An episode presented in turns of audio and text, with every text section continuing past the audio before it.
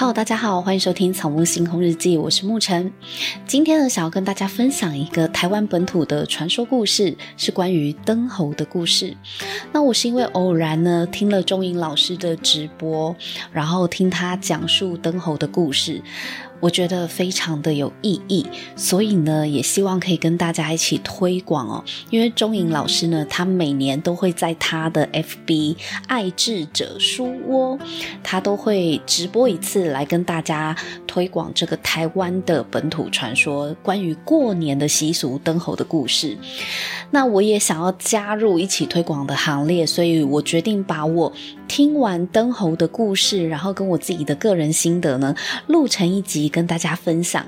也希望如果大家喜欢这个故事的话呢，也多多宣传分享出去哦。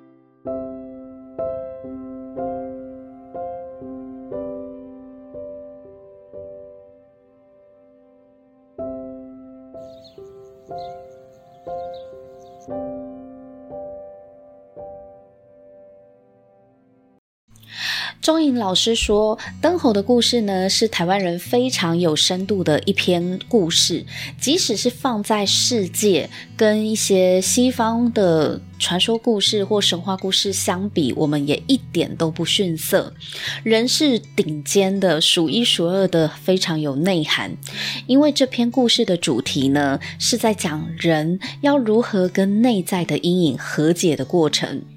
并且解释了过年习俗的由来。为了响应推广这个故事呢，我虽然不像钟颖老师那么会讲啦，但是我觉得我可以摘录收到几个重点跟大家分享。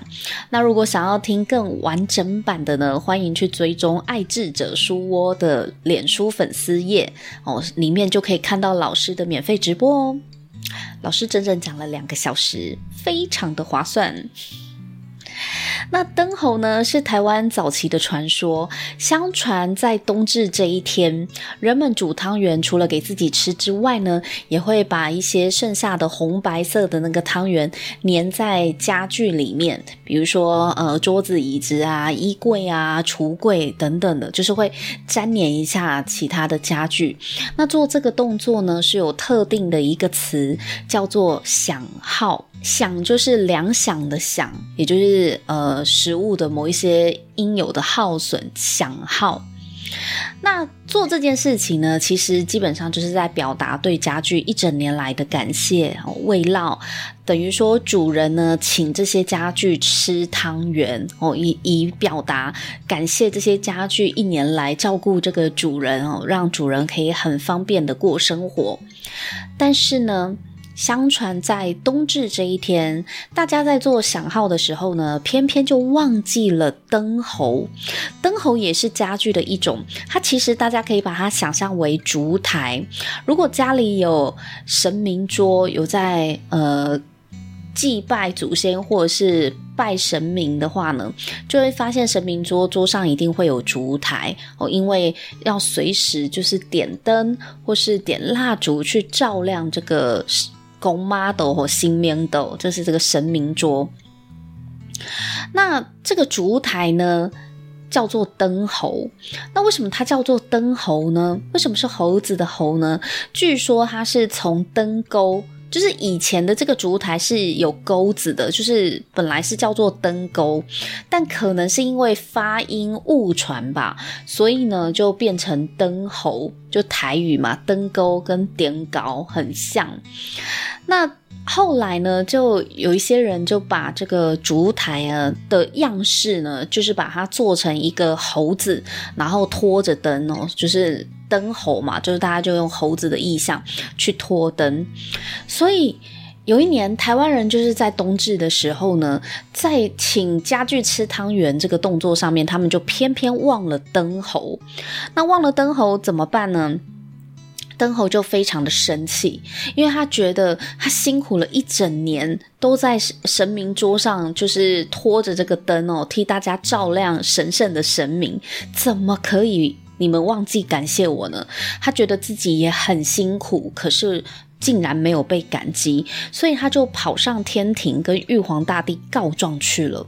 灯猴跟玉皇大帝说：“玉帝啊，你看看这些台湾人实在有够浪费的，竟然食物不好好的吃，再给你玩食物诶，你看他们把食物这样子拿去到处沾，暴殄天物啊，不懂珍惜。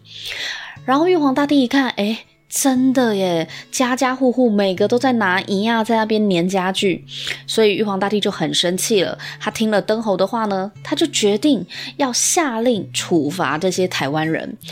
那他处罚的方式呢，就是他决定要降下大洪水，把台湾岛给淹没，就是要惩罚这些人类，人类要灭灭亡了，世界末日要来临了，这样。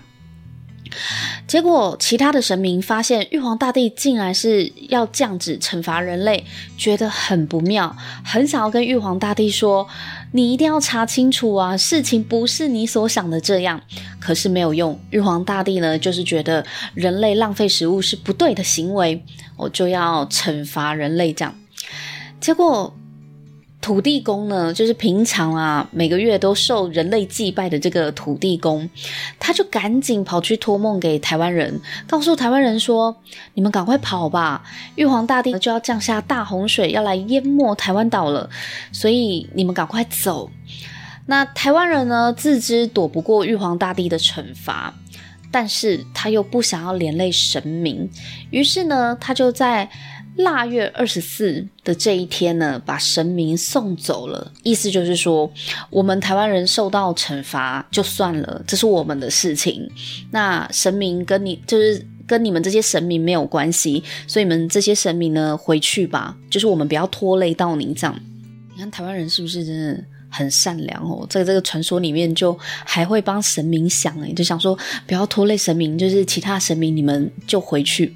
所以，我们往往在腊月二十四号这一天呢，送神，原因就是这个典故，就是要把神明送走啦，不要拖累他们，并且呢，叫回在外的家人回来哦。有些出外打拼的这些家人呢，把他们叫回来，在除夕这一天。我们大家团聚在一起，吃一顿最后的晚餐，也就是年夜饭。那吃完饭后呢，大家就把身上的钱分一分啊，分给所有的家人。意思是什么？就是呃，世界末日之后，如果我们死掉了，在黄泉路上还有钱可以花啦，就是黄泉路上的盘缠哦。这就是年夜饭后发红包的典故。所以。台湾人就是做好了准备，然后呢，把一些家人的情感呢，大家维系起来，联络起来，然后准备要迎接末日的到来。那因为呢，除夕是最后一晚嘛，所以大家也睡不着，就聚在一起等待着。此时呢，观世音菩萨也前去跟玉帝求情，并揭发灯侯造谣一事。玉帝就发现真相之后，决定不惩罚人类了。所以原本人类在除夕吃完饭后最后一夜，大家就是聚在一起守着不睡觉，这叫守岁。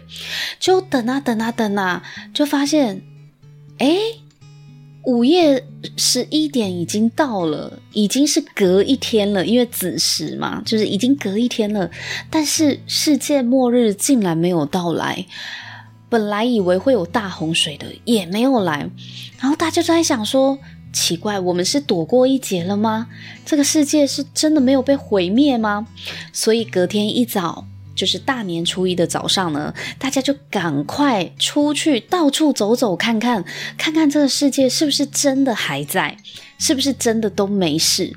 所以这个就叫做初一的走春。那到处看看之后，发现诶，真的没事诶，我们没有被毁灭掉，我们还看得到这个可爱的世界。那初二呢，就回娘家哦，因为古代的人嫁的比较远嘛，所以初二呢，就赶快回娘家看一看我们的娘家有没有怎样。娘家的那些家人是不是依然安好哦？大家都还活着吗？那初三呢，就开始拜访朋友啦，走村去拜访朋友，也是因为要看一下，诶，朋友还没死啊，果然活着，活得好好的，非常好哦，就是大家都在。那初四呢，发现诶，这个世界没有被毁灭掉，我们人类都还活着，所以就把神明给迎回来了。这就是为什么初四我们通常都要迎神的由来。那好啦，到了初五，既然大家都没事，就回去上班啦。所以初五开工。人类呢，又回到各自的岗位上面哦，就是呃正常的运作。其实灯猴的故事呢，是一个流传已久的台湾的传说。我其实小时候也听过，但是这一次跟着钟颖老师，就是用比较呃深度心理学的角度来。看这个故事里面象征的意义是什么的时候，我就觉得非常的震撼，因为我完全不知道可以用这种角度来看灯猴跟我们人类内在的阴影到底有什么样的关联。好，那接下来呢，就跟大家分享我所听到钟颖老师讲很精彩的这个故事里的象征哦。第一个象征呢，是关于岁末的感恩。响号这个习俗，我觉得很可爱，因为人们请家具吃汤圆，本身就是一种分享爱的过程啊。大家也可以想想看，我们在岁末的时候，我们是不是也会，老板也会请吃尾牙？就如果你是老板，你会请员工吃尾牙吗？那我们不是老板，古古人很可爱哦。不是老板，你也可以是这个家的主人，然后你就是这个家的老板，你就是这些家具的老板，所以你可以请他们吃汤圆。这某种程度跟尾牙的意思是一样的哦，就是一种台湾人岁末感恩的一个习俗。那。灯猴呢，它是一个很重要的象征，因为它就是这个故事的主角嘛。为什么大家在响号的时候，就是在请家具吃汤圆的时候，会特别漏掉了灯猴呢？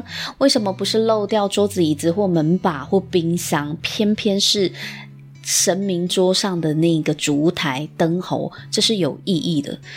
我觉得在听周颖老师分析故事里的心理学或传说里的心理学的时候，它其实跟解梦很像，就是梦境里所出现的每一个象征呢，都有它的特定的意义存在，绝非巧合哦，并不是刚好就是灯猴。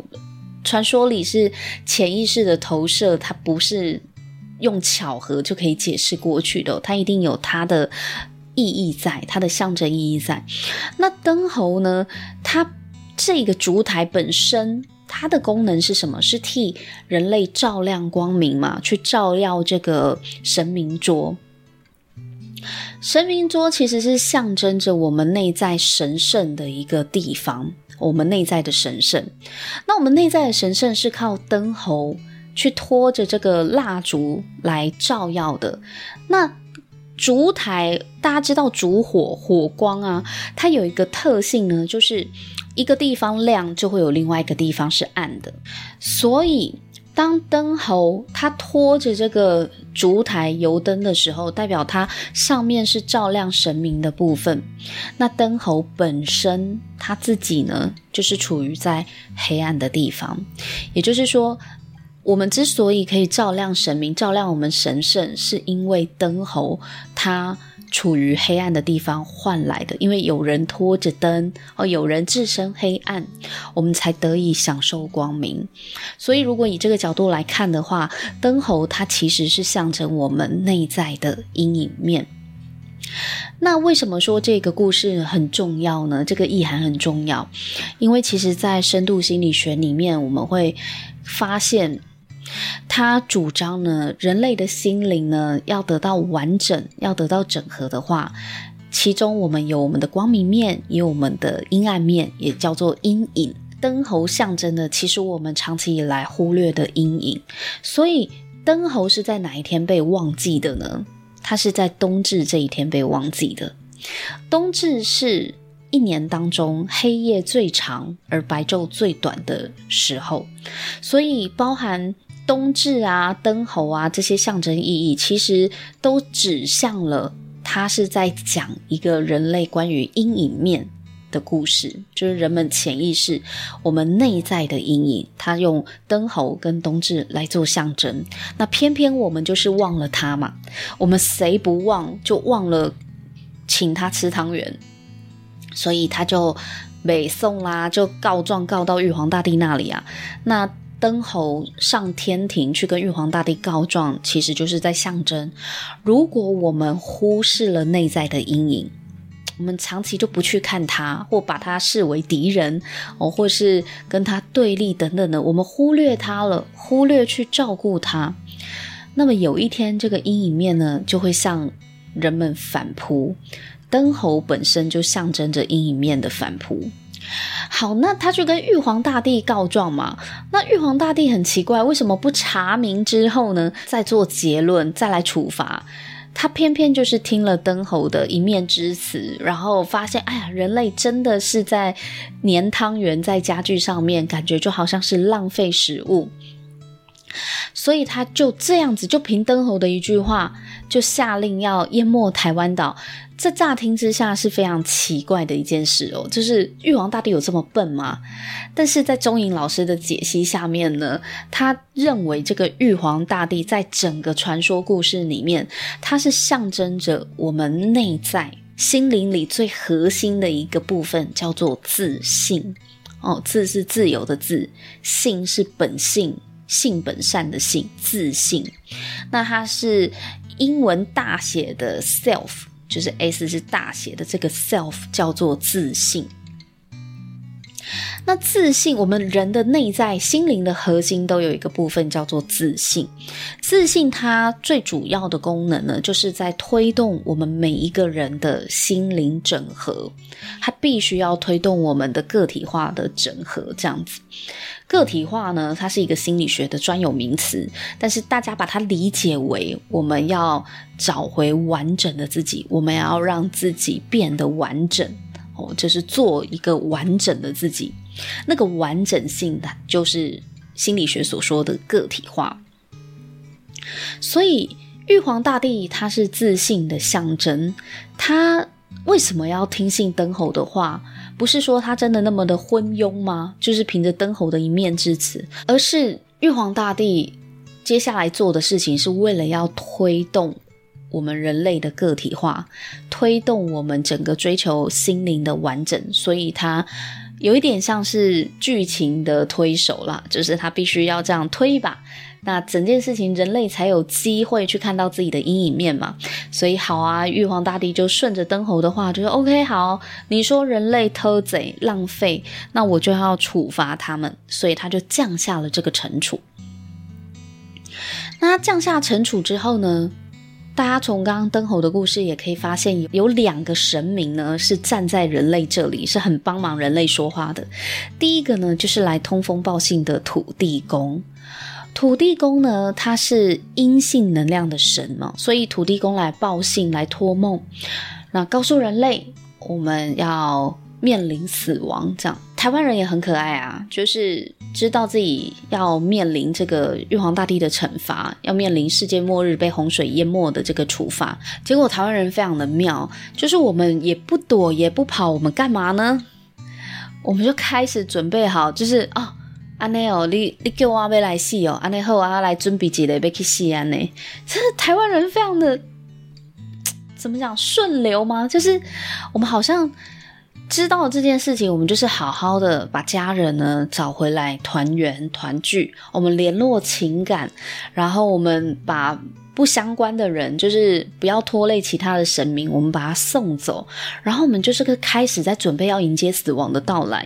我一开始对于就是台湾人为什么不跑这件事情，我也抱持着很匪夷所思，就是我不知道为什么。他们会选择就是乖乖的留下来等死，可是后来钟颖老师呢，就是把灯猴的故事，他之所以这样子铺排，他其实在反映的是我们台湾人的一个潜意识以及价值观。拿灯猴的故事呢，跟西方一个很有名的神话故事叫伊底帕斯相比，大家就可以发现这其中的差异了。伊底帕斯的故事是这样子的，就是从前呢，在西方呢，有一个国王跟皇后，他生了一个儿子，然后这儿子一生下来，我们就取名为叫伊底帕斯，然后。但有人就预言说，伊里帕斯呢，他将来长大之后呢，会是杀父娶母的一个人哦，就是杀爸爸娶妈妈的一个人。就国王一听就想说，怎么可以？就是这孩子也太可怕了吧！所以为了要避免他杀父娶母呢，他就把他送走，送到隔壁国家去，就是不要让他在国内长大，然后就送到隔壁国，然后让一对养父母。养他到大就对。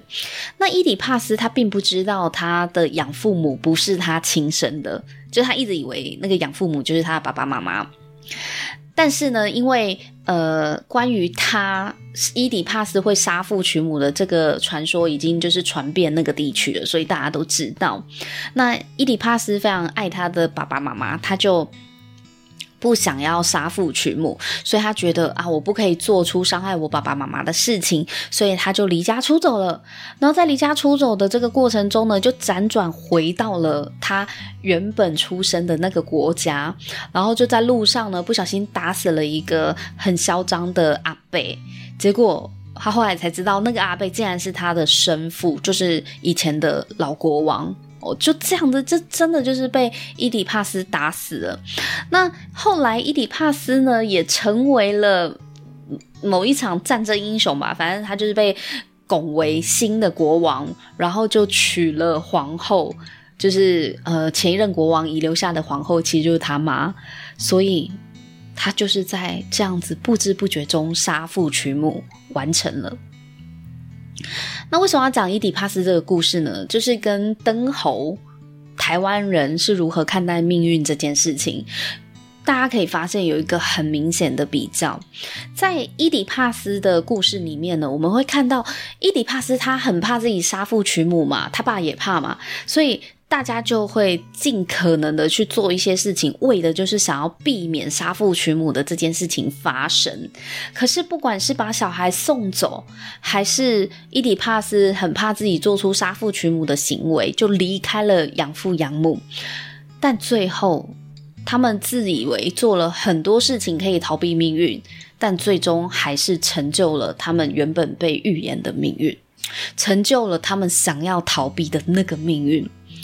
可是，在灯猴的传说里面就不是这样的，就是，呃，土地公托梦给台湾人说：“哎，你们大难临头，末日要来了，你们会全军覆没，集体灭亡。”那台湾人是就接受了。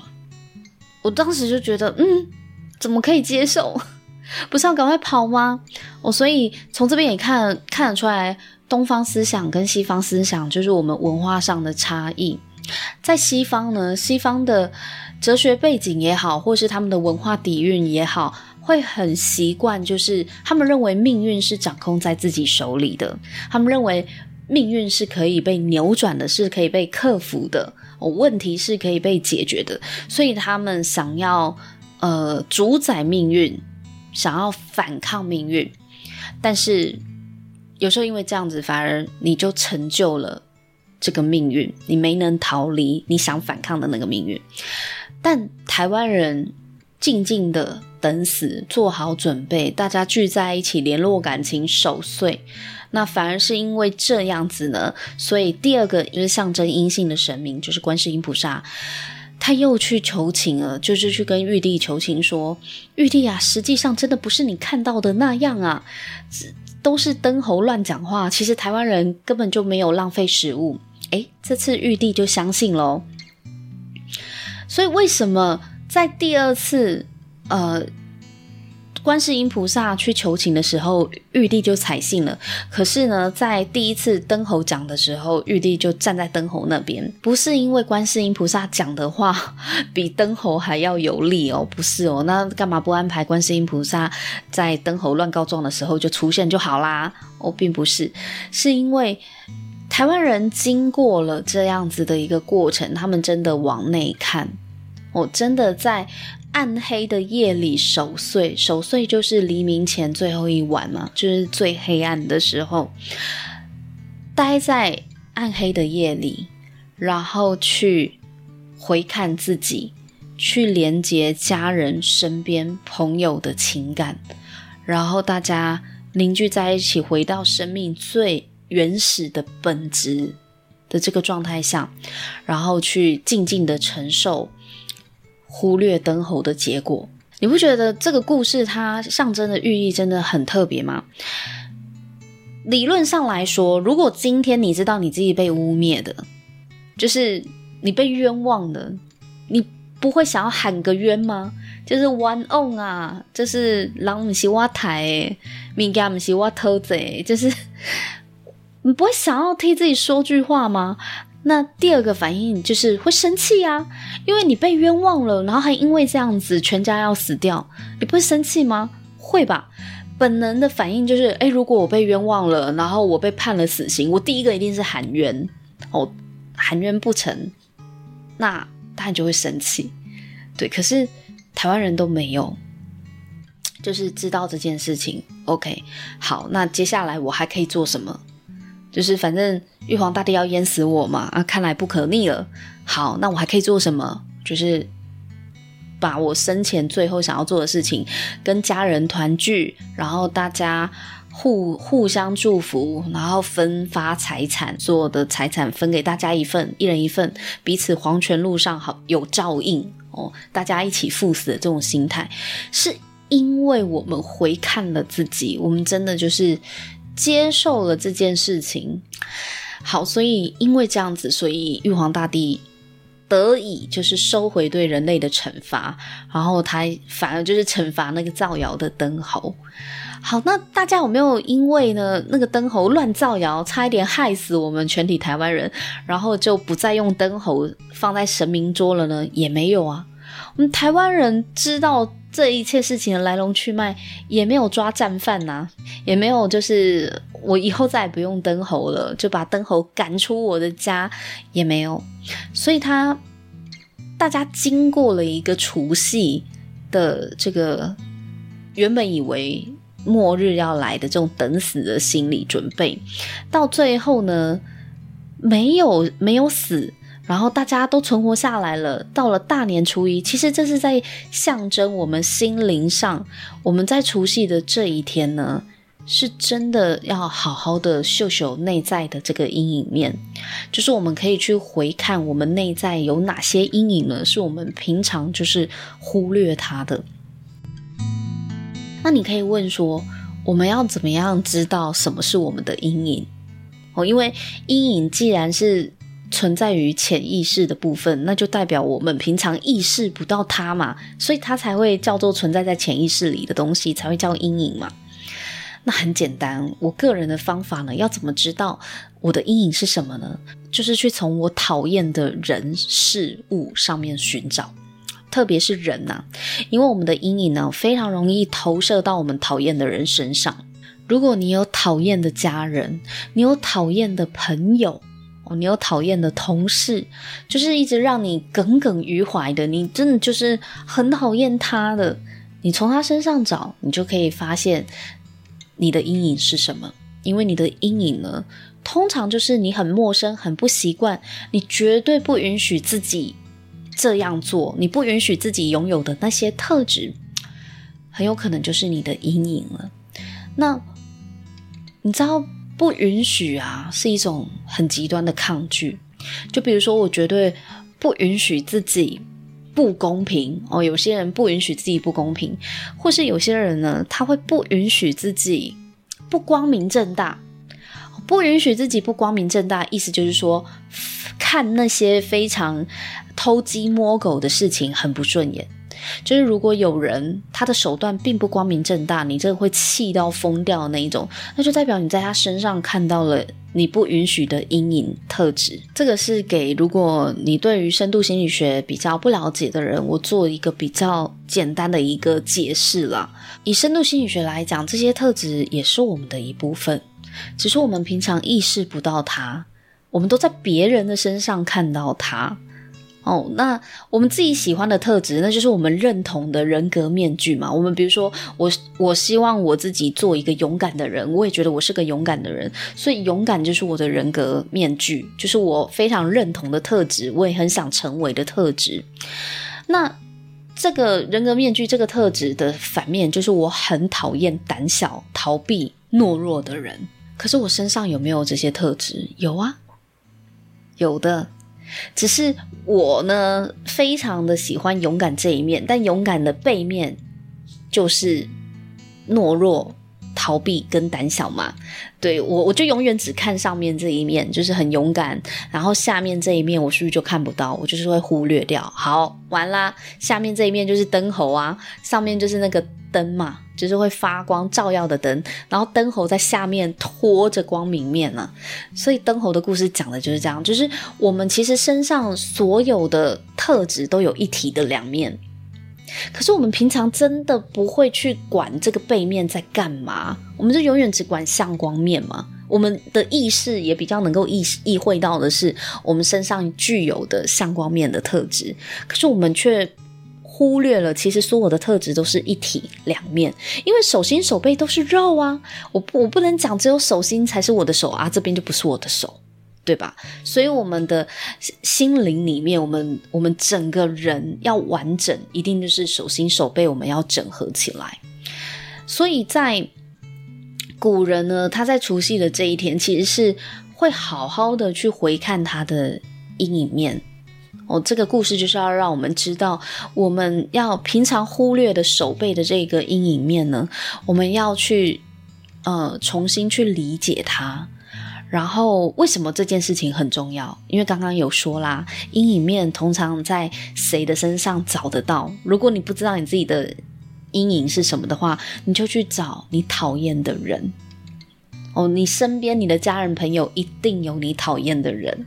因为阴影肯定会投射出去的，哦，阴影我们没有办法自己就找到自己的阴影，我们通常都是会把它投射到某一个人身上，我们好讨厌他哦，从他的身上，我们到底讨厌他什么？我们就可以知道我们到底投射了我们的阴影什么到别人身上，所以我才讨厌他，哦，因为他身上有我。不允许存在在我身上的特质，为什么你可以存在？为什么你会有那些特质？我们就会看这个这个特质很不顺眼。但是如果我们可以跟这个阴影是一个共存的心态，如果我们用共存的态度，我们用去理解、包容的态度去看待我们很讨厌的特质，比如说，我就很讨厌。呃，做事不光明磊落的人啊，然后我很讨厌，呃，很逃避、胆小、该负的责任不负，然后都丢给别人这种人，我真的很讨厌。但如果我换一个角度去看，就是就是一体的两面，其实我的内在也有我意识不到的手背的这下面长的这些东西，那是不是我就不会看这个人那么不顺眼了呢？如果我有意识到它其实是我内在阴影面的投射，其实问题不在他身上诶，其实真正的是我为什么要投射这些东西出去？嗯，因为如果一个人他可以去理解他自己的阴影面，去容纳自己也有阴影面的存在的话，就不会那么轻易的把阴影投射到别人身上，你就不会看那个人那么不顺眼啦。讲白话就是这样子啦。所以整合自己内在的阴影面很重要，是因为它其实关系到我们所有的人际关系。那如果我们在除夕这一天啊，在晚上吃完年夜饭过后，我们给自己一段时间，好好的跟自己共处，好好的去关照一下。诶，我我讨厌的这些人，为什么我跟他过不去？就是过不去。我跟他有的心结是什么？哦，那我内在又投射了哪些阴影在他身上？假设我们可以做一个重新的整合跟整理，哦，去明白这件事情。也不用一下子就去到接纳对方啦，我觉得不是每个人都可以这么的呃有智慧开悟的，没有办法，连我也没有办法。我对讨厌的人，我也没有办法一下咻的就变成不讨厌。但是我得试着努力去跟我的阴影共存。哦，我觉得这是一个很值得努力的方向，并不是说你讨厌的那个人本身就没有问题，我不是这个意思，而是为什么他的问题会造成我的问题呢？为什么他的问题会造成我的不舒服呢？会让我生气呢？他有问题是一回事，可是他的问题会造成我卡这么久，我气这么久，我不舒服了这么久，我需要冷战这么久。诶，那其实是我身上心里面那个阴影的开关被触碰到了嘛？所以为什么我需要去解决我自己？就是我所谓的解决，不是说干掉阴影面哦，你你不用想了啦，没有办法干掉，杀不死的啦，而是我要去看到他，认识他，然后。了解他是我的一部分，我觉得能够做到这里就已经很了不起了。哦，因为跟阴影共存这个功课并不是一次就可以到位的。哦，你可能要反复的认知到，去练习，到最后从看见到容忍，从容忍再到接纳，其实有好长的一段路要走。但是在除夕这一天做完这件事情之后，我们就可以把内在重新整合，就好像重新洗涤干净我们的心灵一样。在大年初一呢，我们就可以有一个新的开始，象征着重生的大年初一。所以我觉得这个灯猴的故事跟。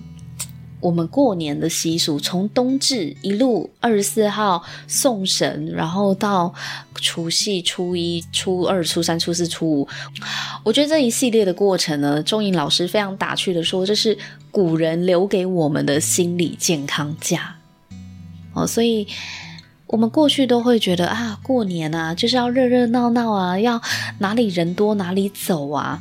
那我觉得初一过后，你去人多的地方都没有关系。但是我今年真的觉得除夕我们吃完饭后，哦，大家发完红包，领完红包，大家在守岁的时候，真的是可以从自己内在的心灵开始去检视，呃，某些地方是不是有机会和解，或某些地方是不是可以用新的角度重新去理解。哦，和解不了的就先理解。